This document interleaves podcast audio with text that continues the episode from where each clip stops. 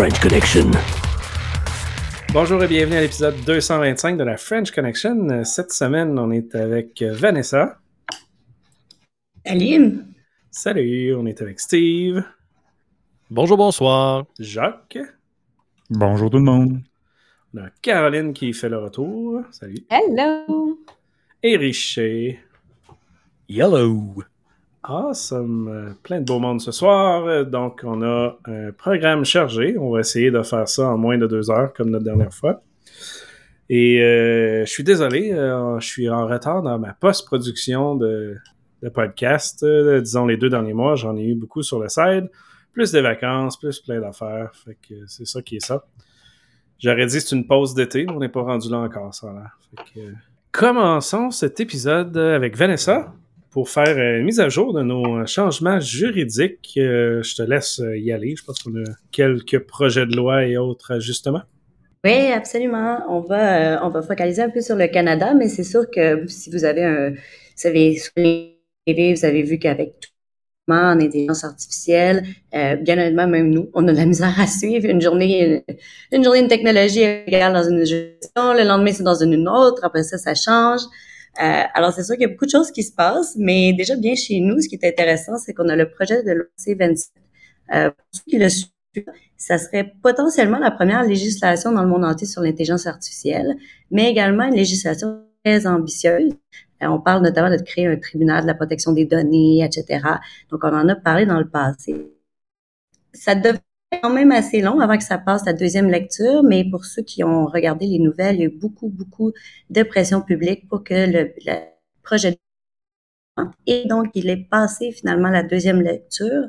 Il est référé au comité, donc c'est le Standing Committee on Industry and Technology. Et en fait, le comité, lui, va regarder plus dans les détails techniques de la loi si ça a du sens, et ensuite va l'envoyer au Sénat. Réalité, le Sénat, c'est souvent euh, procédural qu'autre chose. Alors, ça se pourrait bien qu'on ait une loi sur l'intelligence artificielle et une loi fédérale qui soit révisée d'ici la fin de l'année. Ceci dit, la mise en œuvre, c'est au moins deux ans qui est prévu dans le document d'accompagnement. Mais bon, c'est c'est rare qu'on ait le pays qui innove côté législation. Alors, euh, ça nous fait au moins une innovation sur notre bulletin.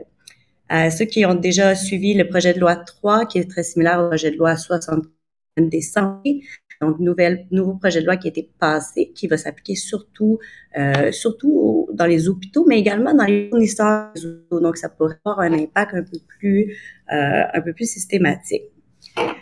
Ensuite, on a la loi sur la diffusion continue en ligne euh, qui a été adaptée. Donc, elle est souvent connue sur le projet de loi C11, donc un projet de loi fédéral qui est super, euh, super critiqué euh, parce qu'à la, à la base, le gouvernement nous dit que c'est pour euh, mettre avant le contenu, euh, le contenu canadien, euh, mais en pratique, c'est sûr que ça donne le droit au CRTC de surveiller nos publications euh, audiovisuelles et de décider qu'on pourrait voir avant d'autres, peu importe qu'est-ce que nous on décide qu'on aime ou pas, parce que par exemple c'est une publication, une publication en alors euh, voilà de ce côté-là pour ce qui est euh, de ce projet de loi-là qui a été adopté, qu'on l'aime ou qu'on ne l'aime pas, c'est fait, c'est passé, la sanction a été donnée.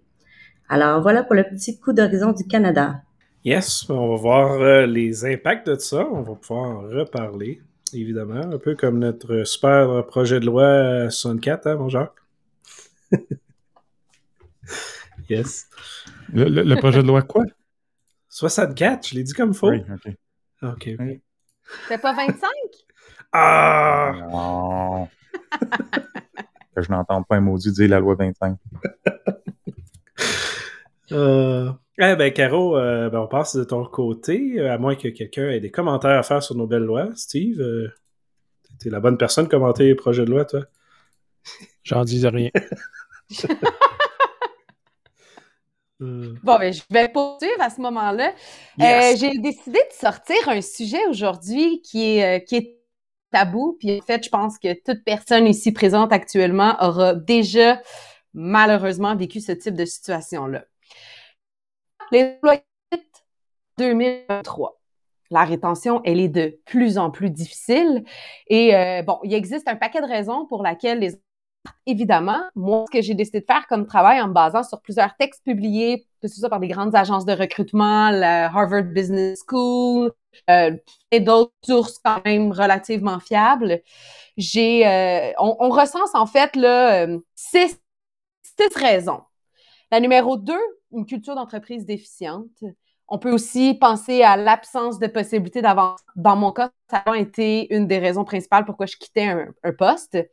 Sous, euh, en numéro 4, on pourrait avoir le niveau de stress qui dépasse qu'est-ce qu'on est capable de supporter. En numéro 5, ça serait le manque d'équité, de reconnaissance et de respect. En numéro 6, l'éthique changeante. On peut penser notamment au télétravail. Mais selon vous, le numéro 1, la principale à laquelle Répète ta question, ça a de leacher. encore, oui. quand moi je parle, ça, j'avoue que c'est. Euh, selon vous, c'est quoi la principale pour laquelle des employés leur travail? ça va pas bien notre affaire à ça. Ça glitch encore. Des problèmes techniques, là. Problème technique pendant la question, mais pas autrement. On me censure. C'est de l'interférence. C'est de l'interférence RF. Interférence chinoise, hein? C'est qui est déjà sur la ligne. Ils sont partout. Ils sont partout, je vous le dis. OK, je, me, je le réessaye. Pourquoi vous, les employés, quittent leur job? OK. Hey, c'est malade, juste pendant la question. la question. Quand tu parlais tout à l'heure, c'était correct. Là, tu Perfect. poses ta question, ça se met à couper. Hey, euh, euh, euh. OK. C'est vraiment On va- censuré, cette On émission-là. va pas l'essayer d'allure. en anglais. Why employees left their job? Wow! On est censuré en français, je pense. Il va falloir changer de Et plateforme. Voilà. L'OQ- L'OQLF est.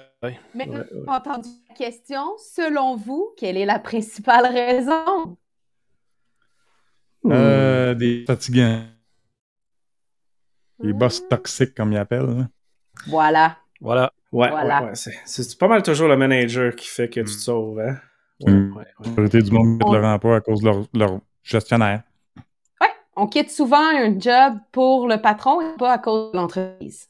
Ça, c'est une des... En fait, c'est la principale raison. C'est toujours celle qui revient. Fait aujourd'hui, j'avais envie de vous présenter les principales... En fait, les sept traits qu'on peut reconnaître chez un toxic. Ça vous va? Vous m'avez entendu cette fois-ci, j'ai pas été censurée. J'ai pas des anciens patrons qui veulent essayer de me ba baïonner à quelque part, là. OK, fine. Good. Euh, Selon euh, une étude de, que, que j'ai trouvée aux États-Unis, on parle que 57 des employés démissionnent à cause de ces mots-là. Mais comment on fait pour les reconnaître? J'ai recensé, comme je disais, les sept principales raisons. Tout d'abord, il y a le comportement du patron, le souvent changeante. Euh, quand il y a besoin d'un service, oups, l'attitude devient mielleuse, devient gentille, mais aussitôt que ça se passe pas comme il veut, boum, là, le comportement théorique voire indicatif. C'est genre d'attitude qui fait sentir que peu importe ce que tu fais, ce sera jamais, ce sera jamais apprécié. Mais un autre trait, il a jamais tort. Hein? Votre manager a toujours raison, il se trompe. Cherchez pas la perfection. Incapable d'assumer ses erreurs. Pourquoi? Pour pas entacher sa propre réputation. Problème, souvent, faible ou de de vouloir aller demander de l'aide à quelqu'un, parce que demander de l'aide, ça démontre une incapacité à 100% efficace et donc une faiblesse. Euh, plutôt que d'admettre une erreur ou d'assumer la responsabilité sur quelque chose qui tourne mal, ben souvent le patron va juste l'ignorer ou carrément rejeter la faute sur quelqu'un sans même offrir des excuses. Euh, Lorsqu'il y a des preuves ou des commentaires constructifs qui lui sont fournis, au lieu de les accueillir, ben il prend souvent ça comme une attaque. Euh, les représailles suite à cette, euh, ce commentaire constructif-là, ben, vient souvent des représailles et ces représailles-là peuvent venir, là, écoutez, user de votre créativité, là, que ce soit vous empêche de prendre une, vous demandez une, une journée de congé, on vous la donne pas, vous voulez partir en semaine de vacances, on vous dit que c'est impossible. Vous sentez clairement qu'il y a une forme de, de représailles à votre égard. Ensuite, il micromanage, hein? Évidemment parce qu'il ne peut pas faire confiance à son équipe. Le toxic management, euh, il cause, en fait, il, instaure un climat de méfiance, une ambiance lourde. C'est évidemment que ça finit par totalement démobiliser son équipe. Euh, ça impacte aussi sur l'estime des employés. Qui ici ne s'est jamais remis en question parce que tu avais l'impression que tout ce que tu faisais, c'était pas correct? C'est sûr que ça vous arrive. je vois des têtes qui disent oui. Vous avez le droit d'interagir avec moi. Je suis pas obligée de faire un monologue de 10 minutes, hein? Tu en train de me donner toutes les raisons que j'ai lâché ma job en Irlande et que je suis revenu au Québec. C'est tout ça. C'est exactement le genre de gars. A narcissistic micromanaging bully, c'est le même que je le définissais. Là, je, suis en train de faire ta biographie professionnelle d'abord. Oui, merci. un peu, un peu la mienne aussi. moi, aussi, je suis rendue à mon compte, puis il y, a des trucs là-dedans qui m'ont motivé à partir à mon compte. Il s'approprie le travail, les idées ou s'attribue carrément la réussite des autres.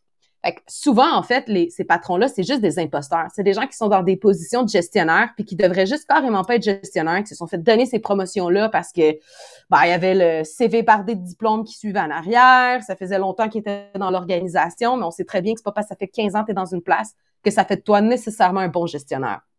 Fait bref, euh, ce qui va arriver avec euh, avec ce, toxic management là, ben, tout ce qui est une prise d'initiative de la part de ses employés, euh, ça va être dévalorisé. C'est pas compliqué. la prise d'initiative, c'est un signe d'autonomie, de force et de capacité. Et quelqu'un qui est un toxic manager, qui est dans le contrôle, dans le micromanagement, veut pas avoir d'initiative de la part de ses employés. Euh, pendant les réunions, ça va être courant qu'on va le voir présenter le travail de quelqu'un, s'attribuer les bénéfices en oubliant de mentionner le nom une fois ça arrive, puis tu peux prendre ça un peu comme une petite fleur en te disant ah cool, tu sais mon boss a pris euh, mon idée puis il a peut-être juste oublié de me mentionner. Quand ça fait 3, 4, 5, 20, 30, 4 ans que c'est de même, à un moment donné, tu, finis par comprendre le pattern.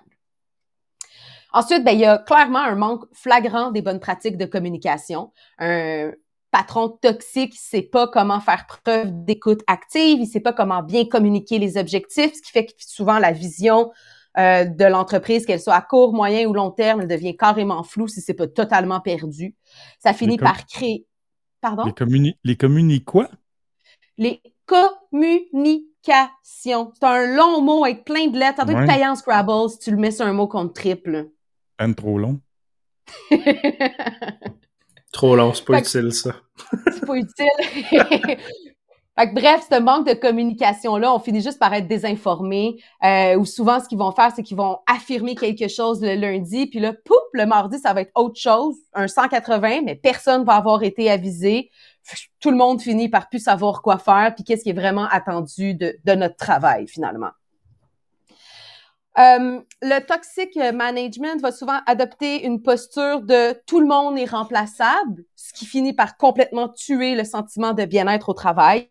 La seule chose finalement qui va compter pour lui, c'est que les gens fassent le travail de la meilleure façon qu'ils peuvent, mais surtout de la sienne. Faut que les choses fonctionnent à sa façon. Il écoutera pas les problèmes, il écoutera pas les besoins, euh, il va pas aller aider les gens à évoluer dans leur carrière parce qu'il va simplement se servir des autres pour mousser sa propre carrière.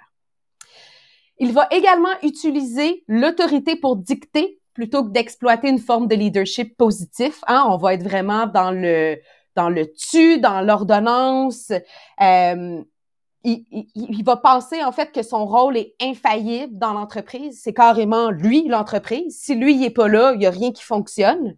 Puis ça a même pas besoin d'être un CEO là. Des fois c'est vraiment un manager qui dans des grandes grandes grandes hiérarchies va être très loin du top, mais va quand même agir comme tel. Et puis, euh, ben, dans la majorité des cas, tout ce que ça nous démontre, c'est finalement quelqu'un qui a un quotient émotionnel très faible, voire pratiquement inexistant. Maintenant, j'ai le temps, je pense. Cinq raisons pour lesquelles les employés restent dans un lieu de travail toxique. Ça, j'avoue qu'en faisant mes recherches, j'ai quand même été, j'ai été, euh, ça m'a surprise. La principale, ce serait le salaire et les avantages qui sont bons. Pourtant, quand on regarde les principales raisons pour lesquelles les employés quittent leur job, le salaire arrive genre en 15e place. Mais on va rester dans un milieu qui nous rend malheureux à cause du salaire. Souvent aussi, on va rester dans un environnement comme ça parce que des fois, ça va pas faire longtemps qu'on est là. Fait qu'on va avoir peur de bouger. Oui, Steve? Moi, je peux dire, Caroline, qu'il y en a beaucoup encore aujourd'hui qui vont demeurer en place tout simplement pour le fameux fonds de pension. Oui, Et ça, c'est vraiment, c'est vraiment malhonnête de leur. J'aimerais voir ce pourcentage-là. Ça doit pas être beau. Ah, oh, c'est bon, non, exactement. Puis euh, c'est la seule corde qui leur reste qui s'accroche après pour rester dans l'organisation. Ça, ça n'est pathétique. À ma, à ma, première job après l'université, dans mes premiers mois euh, de consultant au gouvernement, quelqu'un, je pense qu'il est un petit peu plus jeune ou un peu plus vieux, peu importe, là, presque mon âge, c'était à sa première ou sa deuxième job. Il dit Moi, je suis ici pour la pension à ma retraite.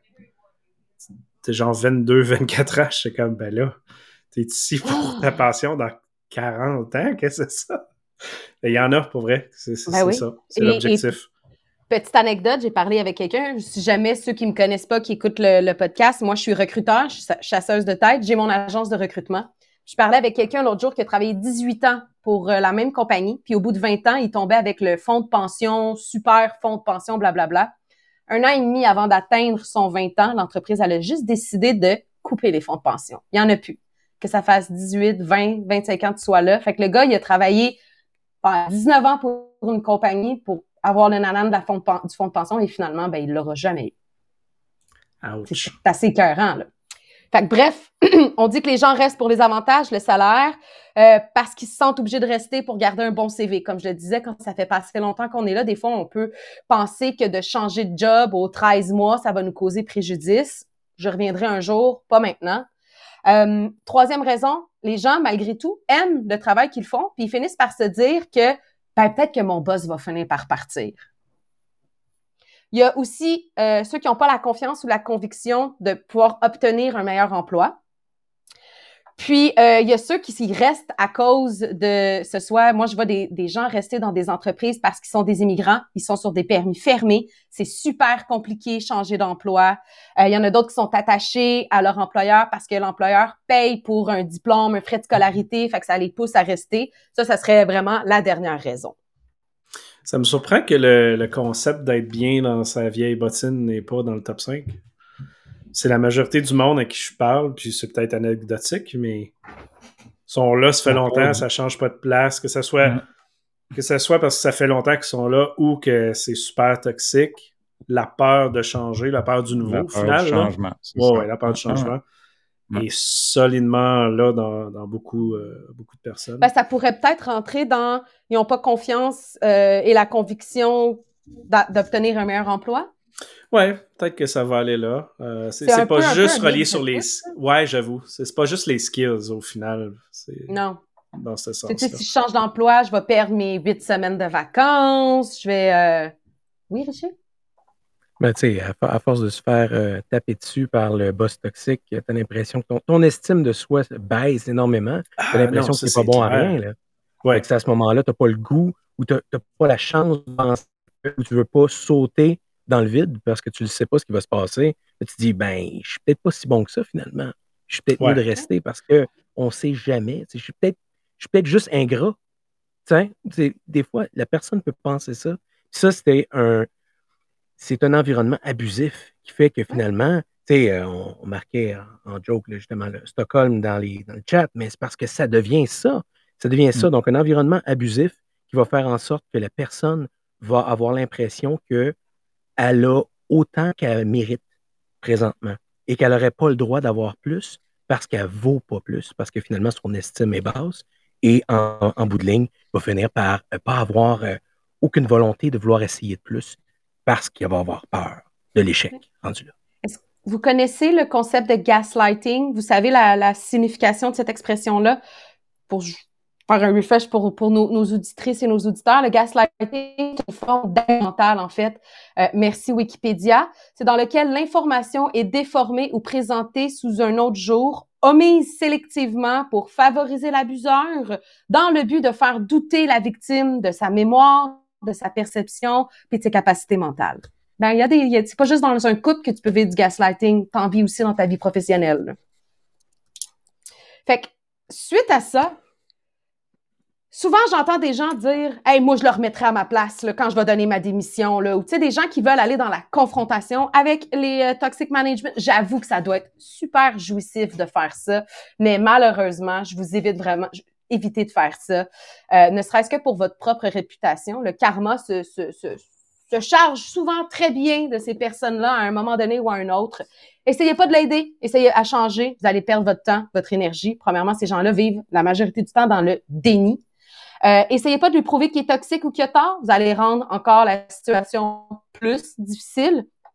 Gagner avec un patron toxique, c'est à peu près impossible, surtout s'il est dans l'entreprise depuis plusieurs années ou que c'est carrément lui le propriétaire. Mm. Partagez aucune information personnelle avec le patron toxique. Tu ne racontes pas à ton patron qu'est-ce que tu as fait ce week-end.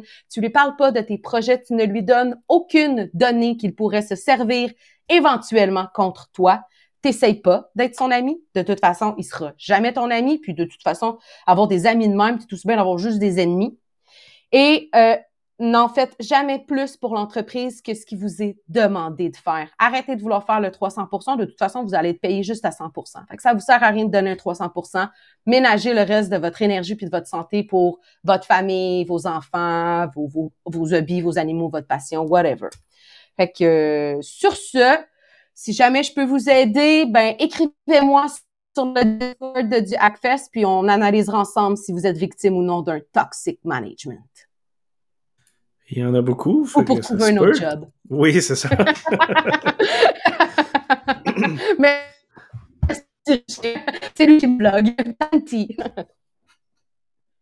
Euh, oui, il y a beaucoup de mauvais gestionnaires, de mauvais boss, mis à part les, ceux que, les entrepreneurs qui démarrent leur entreprise. Ça, c'est un autre cas.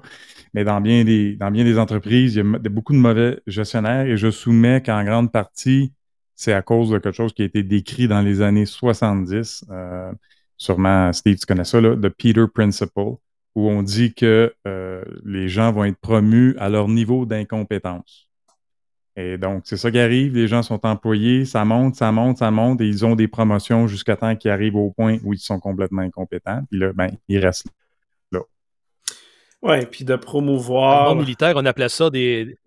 je voulais juste rajouter, dans le monde militaire, on appelait ça des, euh, des postings promotion. Fait que tu voulais te débarrasser, comme Jacques décrit, d'un tata, excusez-moi le terme, mais il était soudainement promu, puis par la notion du service, il a été chippé ailleurs il était pas rare de le retrouver des fois qui reviennent dans l'organisation deux échelons plus haut, puis ça, ça en était dangereux. Là. Oh my God. Ouais, j'allais dire la même chose. Est-ce que 100%, est-ce que Richer, Jacques, Vanessa, Steve, Pat, vous avez déjà quitté des jobs dans votre vie à cause d'un patron? Ben, en Irlande, oh. c'est exactement ce qui est arrivé. Là. C'est, pas mal tout. On, commençait avec des arguments, le ton levé. Puis là, moi, je, je pensais qu'il aimait que je le challengeais sur certains points. Mais là, à un moment donné, je me suis aperçu là, que non, non, le gars, c'était un vrai trou de cul, puis il micromanageait tout le monde, puis il y a juste lui qui pouvait faire les affaires comme il faut, puis tu sais, à un moment donné, il m'a même, ça m'a tout pris pour y répondre en pleine face parce qu'on était en avant d'autres employés, puis il dit, je, t'en charge, entre autres, du euh, l'équipe de support. On je travaillais pour une firme de service TI, puis je m'occupais des gars de support, des, ben, les gens au support. Puis il dit, euh, il, y a, des processus qu'il trouvait que marchaient mal. Puis il dit, ça fait 11 ans que ça marche mal. Puis si t'es pas capable de t'en occuper, je vais m'en occuper. Moi, ça faisait deux mois que j'étais là. J'avais tellement le goût d'y répondre. Ça fait 11 ans que t'es pas capable de le faire fonctionner. Là. Tu penses que moi, en deux mois, je vais te faire fonctionner ton affaire? Tu sais, c'est comme, c'est n'importe quoi. Là. Il criait après du monde. Il criait dans des rencontres. Là, il criait après des, des, des les, représentants de compte, puis tout ça, là, des gens qui, sont avec lui depuis longtemps. Puis là, aujourd'hui, je, je, suis encore connecté sur eux autres sur LinkedIn, je vois des posts passer, puis je me dis, pourquoi est-ce que ces gens-là restent avec ce gars-là? À un moment donné, il faut, arrêter d'avoir peur du changement, comme Patrick disait tout à l'heure. Ouais. non, enough. Enough is enough. C'est assez. Je, je ne veux pas tolérer. Euh, c'est pas facile. Si, si, je prends ma conjointe, elle a quitté deux jobs récemment, qu'elle n'a pas toffé beaucoup longtemps dedans. Ce qui peut mal paraître pour certaines personnes. Ah, oh, tu changes tout le temps, blablabla, je t'engagerai pas. Mais si tu avais vu l'enculé de boss qu'elle avait, c'est pire que ce que tu disais là. Tu sais, ça ça criait dans les meetings, ça mentait, ça faisait pas ce que ça disait. Euh, j'ai jamais vu quelqu'un d'aussi. Euh, ben, en plus d'être incompétent, il est extrêmement méchant. Mais là, tu es dans une place, il faut que tu changes de job. Tu viens de rentrer, ça fait quelques mois. Fait que tu dis, ah, je vais t'offrir un peu. Peut-être que c'est juste une période où c'était juste sa mauvaise journée tu rajoutes six mois, ça double l'intensité et c'est pire. Fait que ça s'est sauvé. de mon bar, euh, c'était pas aussi pire que ça, mais dans mes derniers, le, je dirais pas lesquels, mais. non, ne met pas de nom. Non, on, on, dit pas avec des mises en demeure. on dit pas de nom et d'entreprise, mais la personne, mettons comment je pourrais dire ça, a fait du contenu et euh, finalement, sa job, c'était pour promouvoir le contenu qu'elle avait créé. Fait que dans les rencontres, dans les Slack, dans peu importe de communication d'entreprise, ça promouvait, ça faisait la promotion de son propre contenu. Sur LinkedIn, ça se prenait en photo et ça likait ses propres posts. Euh, il n'y avait aucune compréhension de, de la job. La personne était ultra pas juste sexiste, mais tous les mots que tu pouvais avoir. Là, ça, bloquait les promotions aux femmes, ça donnait les promotions aux mauvaises personnes. C'était un désastre de travailler là. Tu te ramasses avec plein de monde qui savent pas ce qu'ils font. ça tue une culture d'entreprise. Ah, c'est fou. Puis tu sais, ça s'est produit en 3-4 mois. Tu as, une le, le, manager principal qui a quitté. Trois mois après que la personne a intégré, c'était game over. 90% de l'équipe a quitté dans les six mois qui ont suivi l'entrée de cette personne-là. Ouch! Fait que sur une équipe, je pense qu'on était une vingtaine. si on prend tous les départements, c'est euh, il doit en rester un finalement aujourd'hui. C'est incroyable. Fait que La personne qui a peur du changement. Ouais, tout le monde en a eu euh, en masse pour pas avoir peur de changement. mais, c'est triste parce qu'au final, c'est des niaiseries qui fait que ça se ramasse vraiment aussi haut que ça mais ces personnes-là sont backées par la direction en haut. C'est ça qui est pire dans toute cette histoire-là. Parce que c'est pas vrai qu'il n'y a pas eu de plainte, là. Il y en a eu des tonnes. Mais ces personnes-là restent en place. Parce que ça, je sais pas les raisons. plein de raisons. Plein de raisons. Des fois, ça va être euh, c'est quelqu'un de la famille, des propriétaires. Il peut y avoir tellement de raisons. Ces gens-là, ben c'est des bons manipulateurs aussi. On ne sera pas de cachette. Là. Pour être ben toxic management, tu es borderline, un pervers narcissique. Tu arrives à manipuler quand c'est à ton avantage. Là. Borderline, Caroline, ils sont dans cette catégorie-là à 100%. Ils sont borderline, mais à l'extrême de la borderline. En haut, pas en bas. Ouais, l'autre bord. Ouais, exact. Ils ouais, au travers des bordures, en plus. Assuré. Exact, exact. Ben, en tout cas, si vous êtes dans cette situation-là, sachez qu'on peut vous aider, tout le monde ici. Euh, et sortez de là. Bon. Votre santé euh, mentale vaut plus cher. Ah, c'est clair. Pour vrai, euh, puis même une de ces. Ben, cette personne-là, justement, que je faisais référence, je suis resté là longtemps à cause exactement de la raison que tu as dit, Caro, à cause de la paye.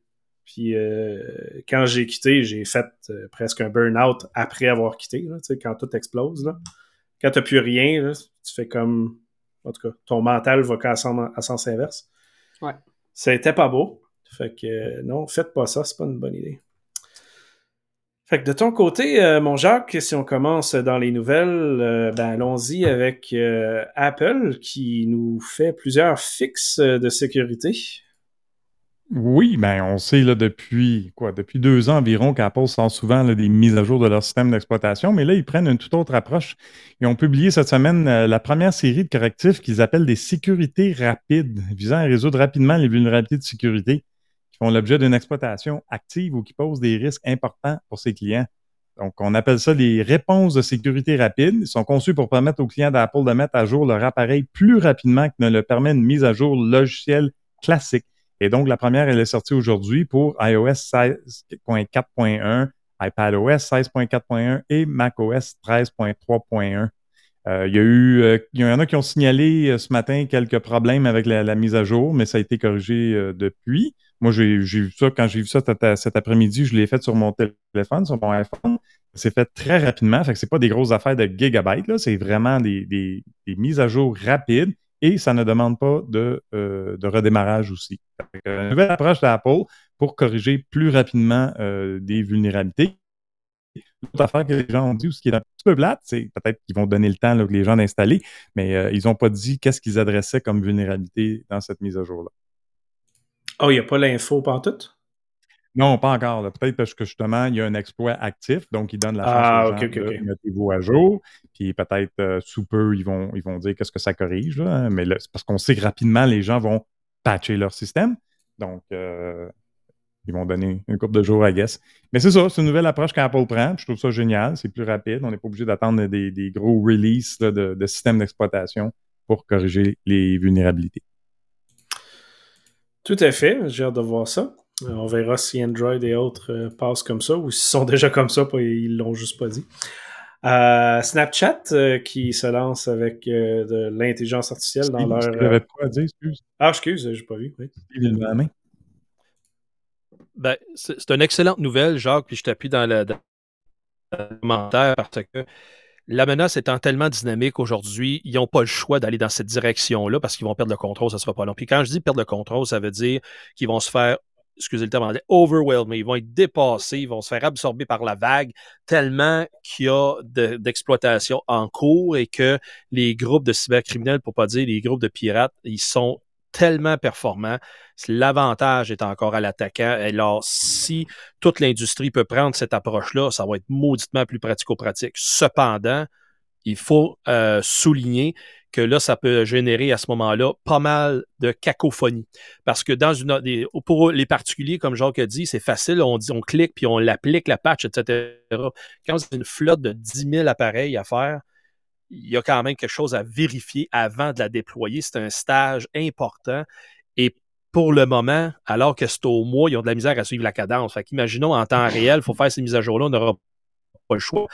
Quand je dis l'industrie n'aura pas le choix, il va falloir qu'il s'adonne à dire on fait confiance à la compagnie et on l'installe. Mais ça, c'est un méchant risque en tout cas. Non, c'est clair. Puis considérant que, comme on parlait dans les dernières fois, il n'y a pas grand monde qui ont des, euh, des, environnements de tests. on n'est pas sorti de là. Hein. Oh non. Yep. Euh, ouais, ben, retournons sur notre Snapchat avec leur robot intelligent euh, qui, euh, ça a l'air qu'il fout un peu le bordel, Oui, j'ai été mis au parfum de ça ce matin par une journaliste de TVA de, de Gatineau qui m'a contacté. Et je parlais de ça avec Steve récemment. Elle t'a appelé parce que moi, j'ai pas répondu. Mais euh, c'est plusieurs fois que j'y parle. Je, OK, je pensais qu'elle avait mon contact. Euh, ben, elle, a, mon contact. On a, on a jasé plus qu'une fois. Mais bref, euh, j'en parlais récemment avec Steve. C'est une des, des, affaires le fun de participer euh, aux médias comme ça. C'est parce que des fois, tu te fais, tu fais lancer un défi. Hey, t'as-tu entendu parler de ça? on peut tous rencontrer dans, dans une demi-heure pour en discuter? Fait que là, tu sais, il faut que tu regardes c'est ben, quoi qui se passe. Puis c'est flambant neuf. Là, ça vient de sortir, je pense, en fin de semaine. Mais euh, euh, Snapchat a une fonctionnalité, un chatbot qui s'appelle MyAI, qui est alimenté par ChatGPT à tous les utilisateurs. C'est pas comme un choix, c'est pas un opt-in. Tout le monde, à un moment donné, se retrouve avec un, guillemets, un ami euh, qui est un chatbot de AI, mais c'est c'est pas juste, tu sais, comme on connaît ChatGPT, quasiment tout le monde a essayé ça. Tu vas là, tu commences une conversation, tu poses des questions sur peu importe. Mais là, là, leur chatbot, il est fait en sorte qu'il prend euh, il devient un ami. Puis il commence à poser des questions très personnelles. Comment tu te sens aujourd'hui? Ah, ben, je me sens triste. Ah, oui, pourquoi? Ben, peut-être tu devrais parler à quelqu'un. Puis ça donne toutes sortes de conseils. Écoute, là, tu uploades des photos. Il y a une fille euh, qui fait des, vidéos TikTok qui parlait dans l'article. Elle a uploadé une photo d'elle avec une couple d'amis. Puis là, le chatbot a dit Waouh, j'aime tes souliers. C'est qui les autres? Fait que là, tu sais, tu donnes des noms, puis écoute, la photo est taguée avec le metadata d'où ça a été pris. Fait ça va, ça va soutirer toutes sortes d'informations personnelles des jeunes qui interagissent avec range solide. c'est une affaire, là, c'est malade.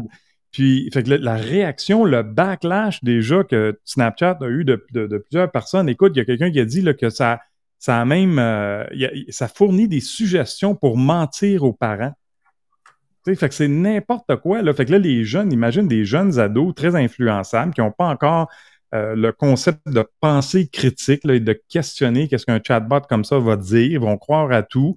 Euh, puis l'autre affaire, c'est hey, que c'est désolant et c'est triste de penser que nos jeunes maintenant vont interagir avec un chatbot. On parle même plus à des humains. Là, hein. Nos amis ont rendu qu'on faut, on faut parler avec un chatbot sur Snapchat. Je trouve ça d'une tristesse incroyable si c'est vraiment là qu'on s'en va. Euh, puis je disais à la, à la journaliste, on, on, Pat, on en a parlé, je pense, dans le dernier, euh, dans le dernier épisode, le fait qu'il y en a qui veulent mettre ça sous, sur une pause de six mois, l'intelligence artificielle. je l'ai ça.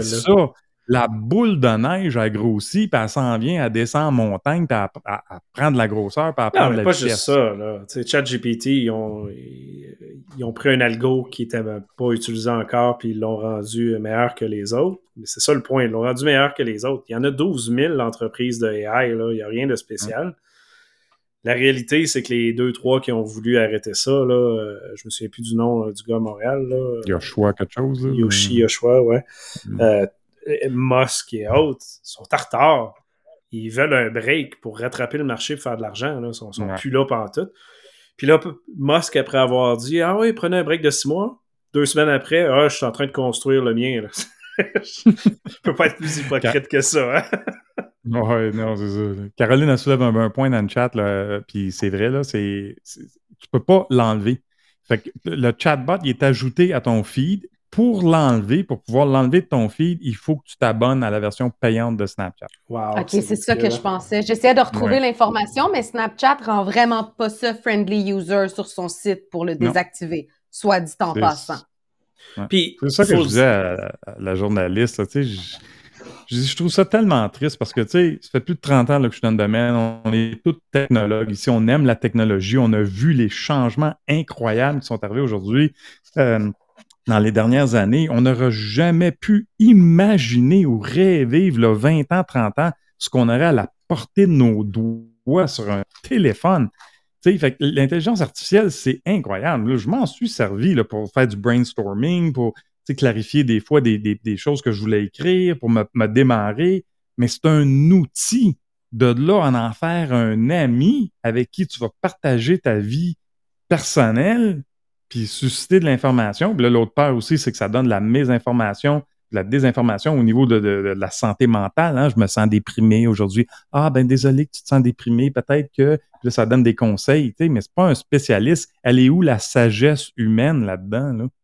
Ah non, il y avait même un post euh, récemment sur, LinkedIn que j'ai commenté qui dit qui prenait les réponses d'un médecin versus ChatGPT pour des trucs de santé. Puis là, tu vois que ChatGPT donne plus de détails et est comme plus friendly. Vous avez vu ça? Ben, excuse, mais c'est parce qu'il y a plus de détails puis il est plus friendly. Puis le détail, comme tu dis, peut être totalement faux. Là. Ça, ils n'en ont pas parlé, évidemment, parce que c'est pas cool.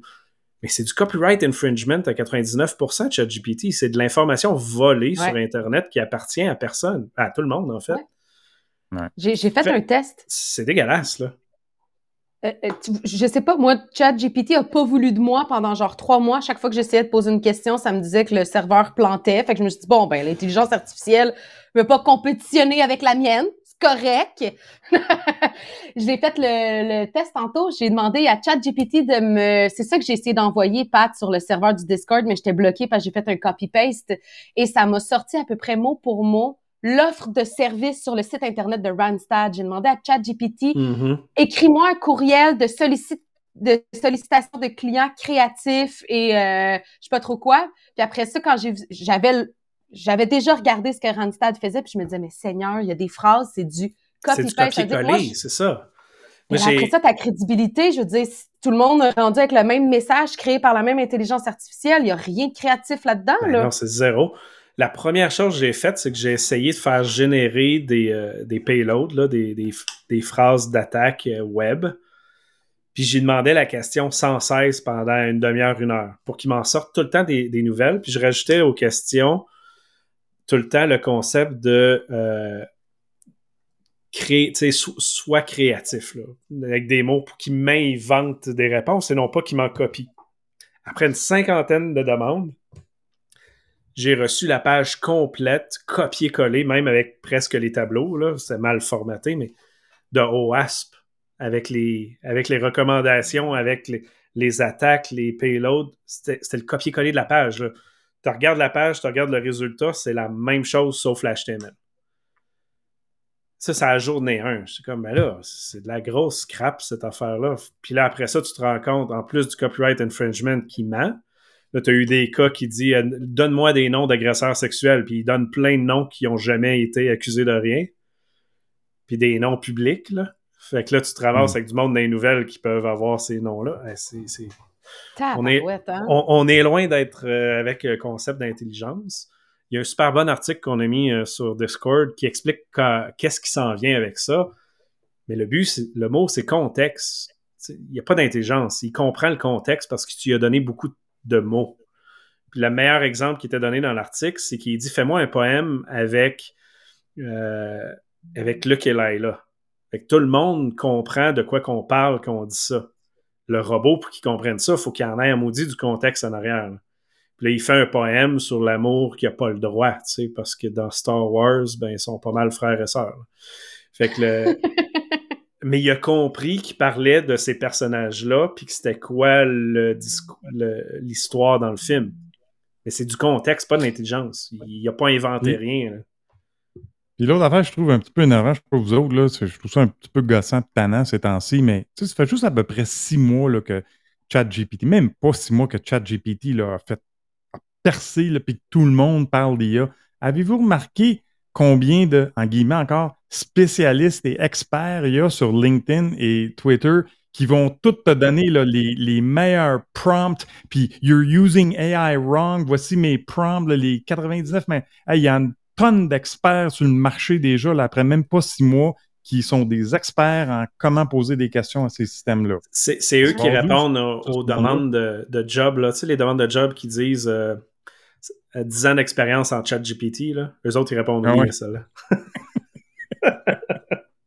ou les compagnies un peu euh, de marketing, RH ou de, de, lead generation qui disent Ah ouais, viens acheter notre solution qui est propulsée par OpenAI, ChatGPT, on a la meilleure solution. En tout cas, moi, je reçois ce message-là genre 25 fois par jour par 36 compagnies différentes. Là. Ah, c'est incroyable. Mais un, dernier point pour finir sur euh, ChatGPT. Le gros problème, si tu oublies euh, les problèmes énormes qu'on vient de lister, c'est que ce n'est pas une solution d'entreprise. Ça a été développé sur le coin d'une table et les entreprises qui utilisent ça présentement ne peuvent pas l'intégrer d'une manière sécuritaire. Tu n'as pas de gestion d'utilisateur. Fait que pour vous donner un exemple, si vos employés utilisent ça avec le courriel, qui se sont créés un compte avec votre courriel de job, d'un, vous ne savez pas. La seule manière de le savoir, c'est d'activer le SSO. Puis ChatGPT va vous dire, ben, en activant le SSO, on va supprimer les accès de N, de un certain nombre de comptes. Fait que là, tu te rends compte que tu avais peut-être 500 utilisateurs dans ta compagnie qui l'utilisaient sans autorisation, qui uploadaient du code qui va se faire voler, de l'information confidentielle qui, se fait diffuser parce qu'eux l'utilisent puis ils la retransmettent partout. Là. Euh, fait que tu n'as pas moyen de gérer les utilisateurs. Puis même quand tu enlèves la clé API, euh, pas en fait, quand tu enlèves un utilisateur, tu n'as pas le contrôle sur la clé API. Fait que si la personne la garde ou il y a quelque chose, c'est un désastre. Euh, fait qu'ils sont pas rendus là euh, pour avoir vu leur euh, niveau de sécurité à l'interne, ils sont pas rendus là non plus. Fait que faites attention avec ça. L'idée est de ne pas mettre d'informations personnelles dans ça. Aucune information sensible. Utilisez-le pour créer de la donnée, mais pas pour donner de la donnée à analyser, de la donnée qui est confidentielle. Ben, c'est exactement l'inverse que le chatbot MyAI de Snapchat fait. Ça, sollicite l'information personnelle avec des jeunes. Ah non, je sais, ça, c'est un désastre pour vrai. Euh, dernier petit segment, euh, Steve, euh, la Chine, la Chine et la Chine, parle-nous de ça. Ah, mon sujet de prédilection, la Chine, la Chine, la Chine. Et oui, on n'a pas arrêté d'en parler, puis euh, je suis content, j'ai pu aller faire un petit témoignage euh, à la Chambre des communes euh, à Ottawa, mardi, cette, la semaine dernière, sur l'ingérence étrangère dans les élections, et ça, c'est dans le cadre du comité permanent sur la, procédure et des affaires de la Chambre. Et malgré ce qui me faisait rire, c'est quand j'ai reçu l'invitation, on dit que je suis dans le sens que toutes les ingérences, je veux dire, c'était à très haut niveau avec euh, vraiment des acteurs euh, très élevés dans, tout ça. Mais par contre, je t'ai appuyé quand même avec deux, euh, bonnes personnes des universités, une université d'Ottawa puis l'autre d'université Montréal. Et ce que j'ai apporté là-dedans, c'est la, nouvelle façon de faire. Et c'est le fun parce que ce matin, le 1er mai, dans le Globe and Mail, est sorti un article justement qui relate comment que la Chine voit le Canada comme étant une cible primaire dans sa sphère d'influence. Et la, portion que j'ai apportée là-dedans, c'est que la, Chine a mis de l'avant depuis plusieurs années, voire plus quasiment 25 ans, une façon de faire qui s'appelle une façon, euh, une guerre cognitive. On va l'utiliser le vrai terme, là, puis je l'ai apporté comme ça dans le témoignage. Parce que c'est très subtil la façon qu'ils vont s'y prendre pour après ça, maintenant, utiliser des applications comme WeChat, TikTok. Oui, on en parle encore de ça. Parce qu'à travers ces moyens, ils vont être en mesure de s'introduire dans la collectivité et après ça, euh, créer une persistance. Et là, à ce moment-là, va commencer les interactions un petit peu plus surnoises, puis voir à ce moment-là de moins en moins poli envers l'influence, comment la Chine est bonne, puis est fine, etc. Et ce qui est relaté justement dans cet article ce matin du Globe and Mail, c'est vraiment comment ce que euh, la Chine a procédé pour aller en, douce, installer ces fameux postes de police à travers le monde pour être en mesure d'avoir une mainmise, premièrement, sur la communauté chinoise qui vit à l'extérieur du pays de la Chine, comment les influencer, continuer de les harceler.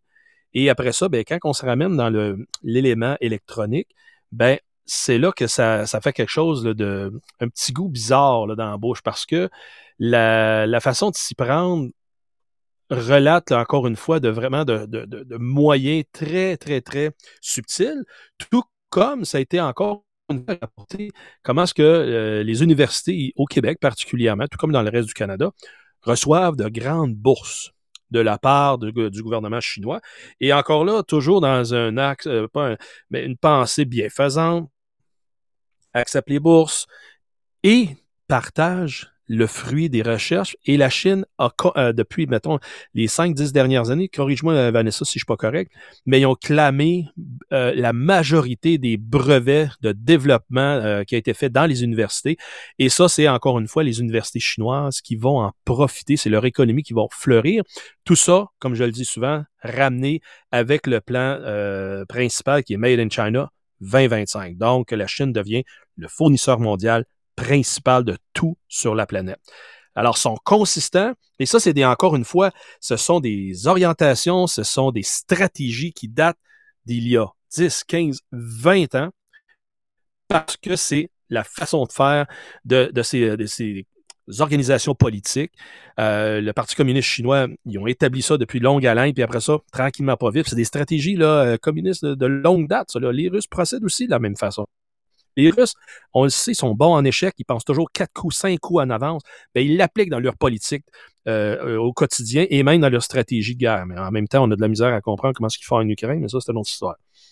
Mais ceci dit, ça nous amène après ça au commentaire du, du, directeur du FBI euh, la, semaine dernière qui laissait entendre que la Chine est la menace dans le cyberespace.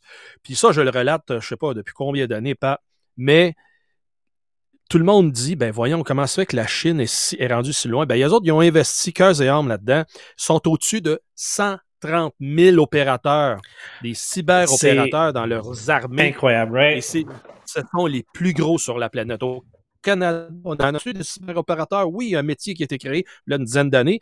On a de la misère à frôler le sang. Alors que le NSA, le TAO, le, Tailored Access, euh, Operations, euh, eux autres sont un peu loin de quoi, 5-6 000, quelque chose comme ça.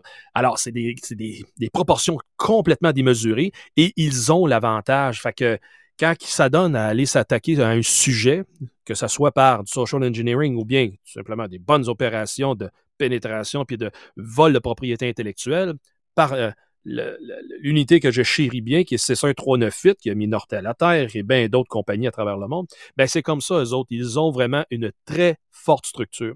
Alors, c'est juste pour rappeler encore à tout le monde que ce n'est pas un conte de fées, ce n'est pas euh, de la science-fiction. Désolé, c'est la réalité. Nous sommes dans une guerre de l'information depuis plusieurs années et ceci démontre l'opposant principal que l'on a. J'espère juste que le message va être entendu de part et d'autre et que les compagnies vont s'y mettre une fois pour toutes parce que c'est pas en injectant des millions premièrement que ça va se régler, c'est en adoptant une autre philosophie de travail, d'imbriquer la culture de la cybersécurité dans l'entreprise, nativement dans le travail de tous les jours. Ça, ça va faire une différence. Pas juste de se fier sur des processus puis d'espérer que ça se règle par la magie du moment. Alors voilà. Oui, surtout qu'il n'y a pas si longtemps, je pense que c'est dans, l'année dernière, là, qui ont passé euh, les lignes directrices euh, par rapport aux recherches qui sont financées par le fédéral, euh, justement pour la sécurité nationale. Ce qui est dommage, c'est que ça l'a passé au fédéral. Ça a été très peu connu, bien honnêtement, pour les gens que je travaille avec dans le domaine, pas par malice, mais carrément, on n'avait aucune idée et aucun des contrats a été modifié pour faire référence à ça.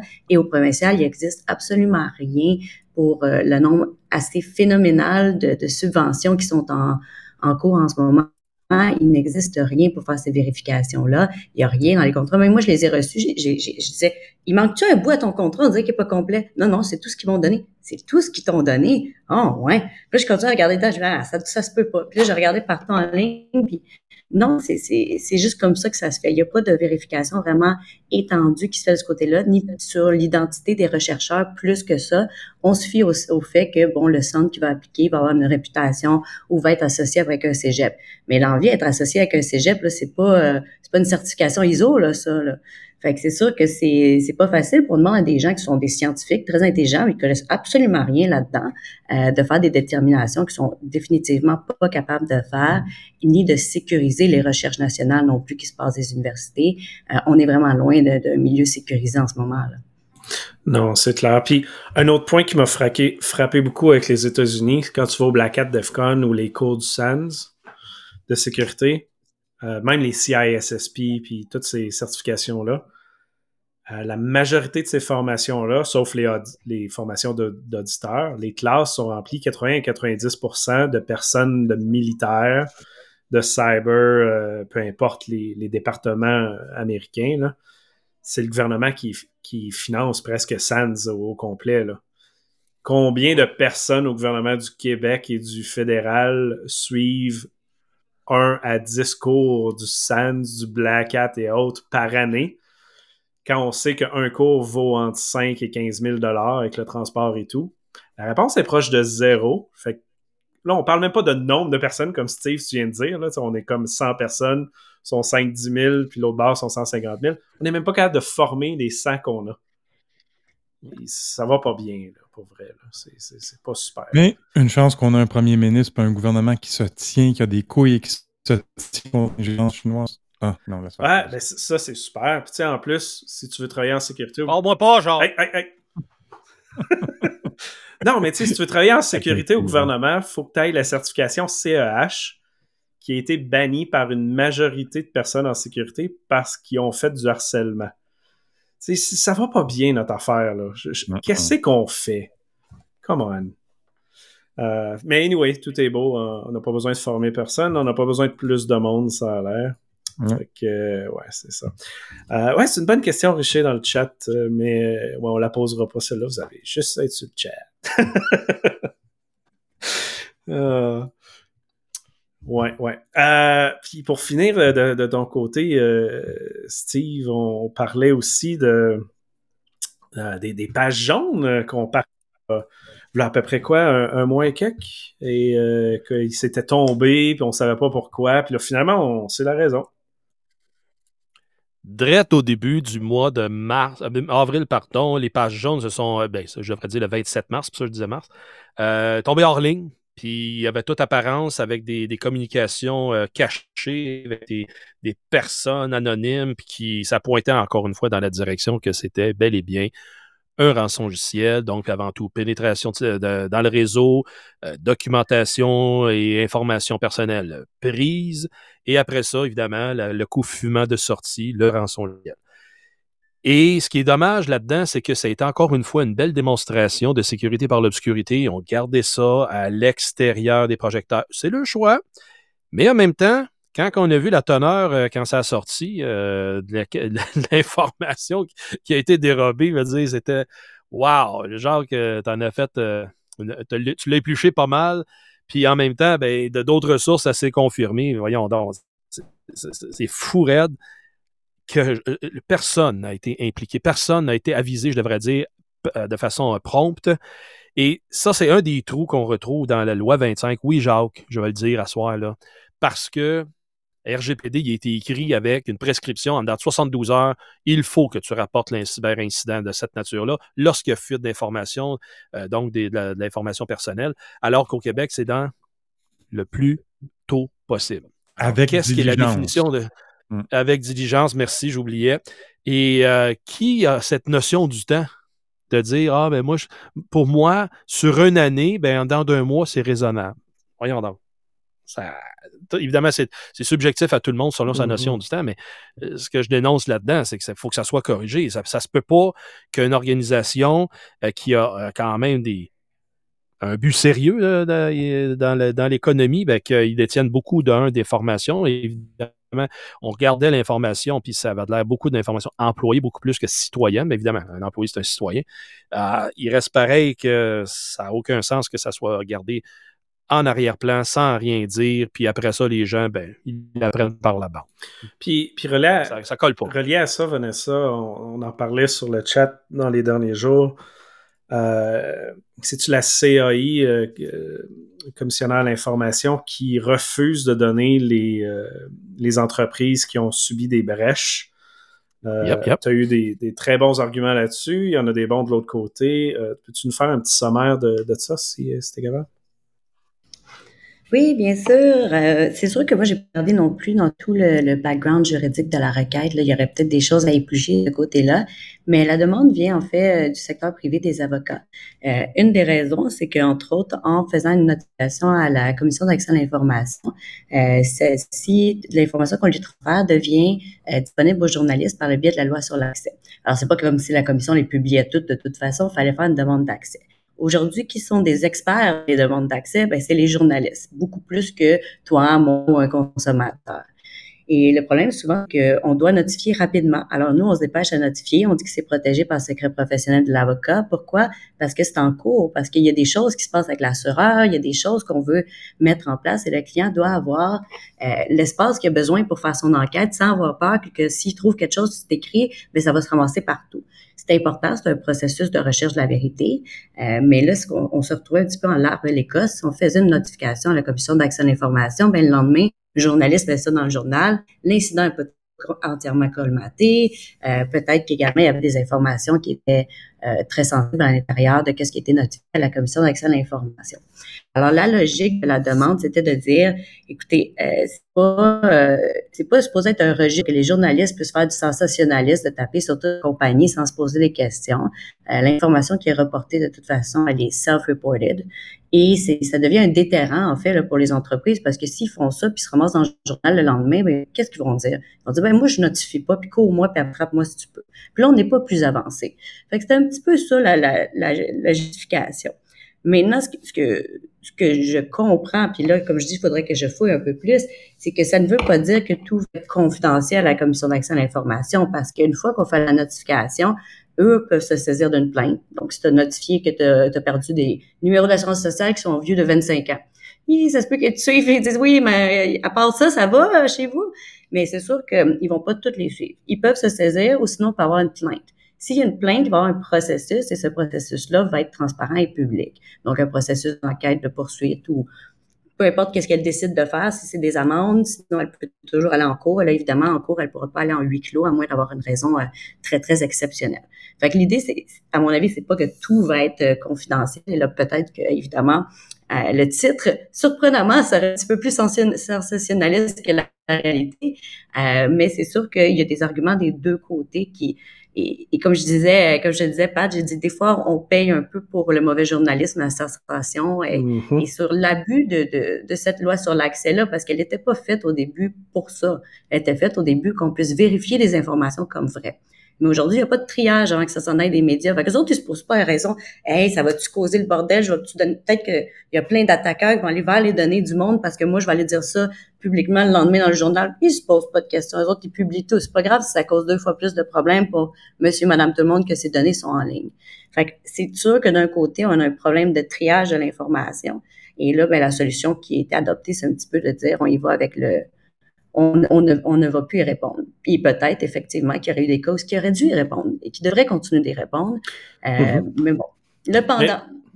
non, non, tout à fait, merci. Puis le, point, évidemment, c'est la transparence. On doit savoir quelle entreprise a été piratée avec quel type de données. Euh, nécessairement juste pour faire un choix. Est-ce que je veux aller avec une entreprise qui s'est fait avoir une fois, 20 fois, peu importe? Est-ce qu'ils sont compétents? Est-ce qu'ils sont incompétents? Qu'est-ce qu'ils font, etc. De l'autre côté, ben, tu as le problème que tu viens de dire. Si on, s'ils disent l'information trop tôt, ben là, c'est une belle porte d'entrée pour les pirates, évidemment.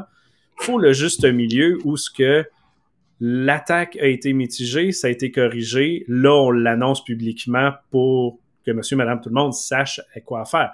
Un peu comme les, problèmes au, niveau financier que l'AMF va publier des rapports sur, des entreprises qui ont mal fait leurs choses ou peu importe. Tu as une donnée qui est publique. Je pense que ça, c'est important qu'on le garde euh, parce que si on coupe cette transparence-là, euh, je veux dire, ça, donne quoi au final, cette loi-là? Euh, mais c'est ça, il va falloir qu'ils mettent une règle en place, mais malheureusement, ils ont coupé ça un petit peu, un rapide. Effectivement, on a beaucoup de, tout ou rien, puis ça, c'est souvent, on va voir ça quand on réagit plutôt qu'être proactif avant de se poser des questions de c'est quoi les c'est quoi les bonnes circonstances dans lesquelles on doit divulguer? Euh, L'autre chose qu'il faut savoir, c'est que dans bien des cas, on a l'obligation de divulguer directement aux individus. Fait que c'est pas parce qu'on le met pas sur le site internet ou qu'on le met pas en journal de Montréal qu'on l'a pas divulgué. Si c'est des employés, mais on va leur envoyer un courriel interne, on n'ira pas le mettre dans le journal de Montréal pour qu'ils le voient le lendemain dedans, ça fait un peu sauvage.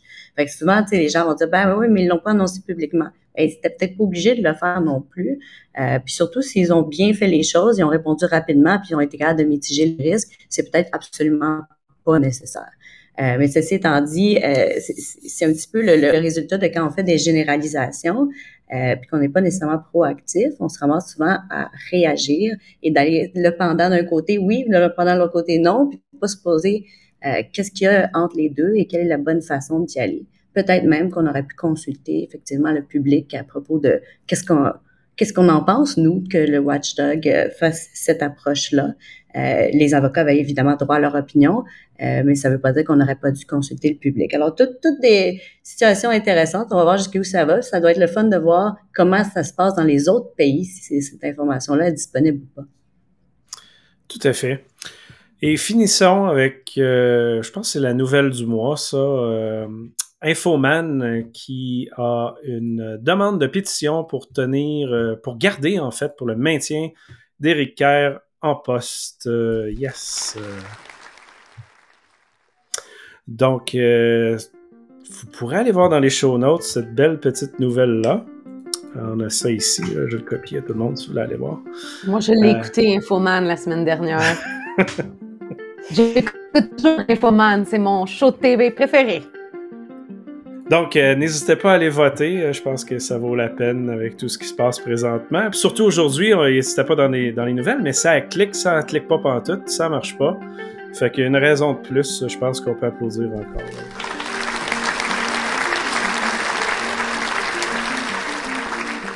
Fait que ça fait le tour des nouvelles, ça fait le tour de l'épisode. Euh, merci tout le monde d'avoir été là. Merci Caro pour le segment sur les méchants patrons. Merci Vanessa sur ton retour sur toutes les lois et euh, cette partie de la CIA. Et euh, ben, merci à tous. On se revoit dans deux semaines. Euh, on, devrait organiser un live dans, les, dans un mois ou deux. On vous tient au courant, mais on, veut faire ça live entre nous. En plus, live sur Internet. On verra ce que ça donne. Peut-être un Moi, je suis gang. Yay! Que, la, la, piscine va être ouverte rendue là, fait que ça va être le fun. Oui! exact. Ben, cheers! À plus, tout le monde. Ben, écoute, je te lève mon thé aux pêches. Gros lundi. Et Richer, le mot de la fin? Over and out.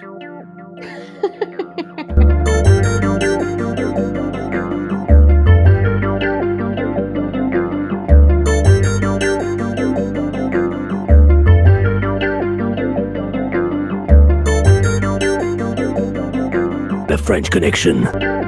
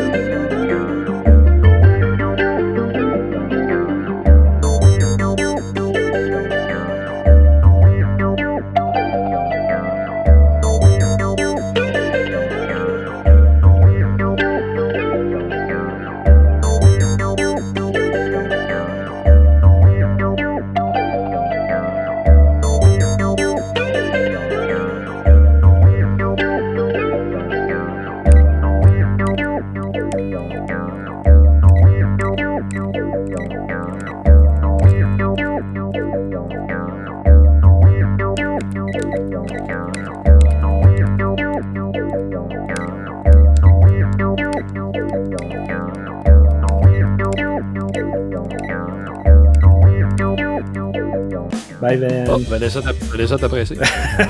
Ciao, Ouais, ben moi aussi, la première fois, je pensais que ça finissait comme ça. Je pensais pas qu'il restait des bloopers à la fin, là. ben, les bloopers sont avant, pendant, après. ça va être cute au montage. Tu vas essayer, tu vas laisser le segment où je pose ma question huit fois avant qu'elle reste. Oui, je pense que c'était. Ça donne un charme. C'était ben drôle, fait que c'est correct. les seuls bouts que je coupe généralement, c'est quand il y a des blancs qui durent plus que 30 secondes. Soit je coupe le. Ouais, merci. Ouais, merci, merci. euh, soit je coupe le, le, le vide ou euh, les, le moment au complet. C'est rare, ça arrive. Ben, en tout cas, merci beaucoup de me faire une place dans votre podcast. J'aimerais ça. Ça change d'animer du rapide. Ouais, c'est vrai. Là, il va falloir que tu nous fasses, ouais. que tu nous fasses une animation de rap à un moment donné.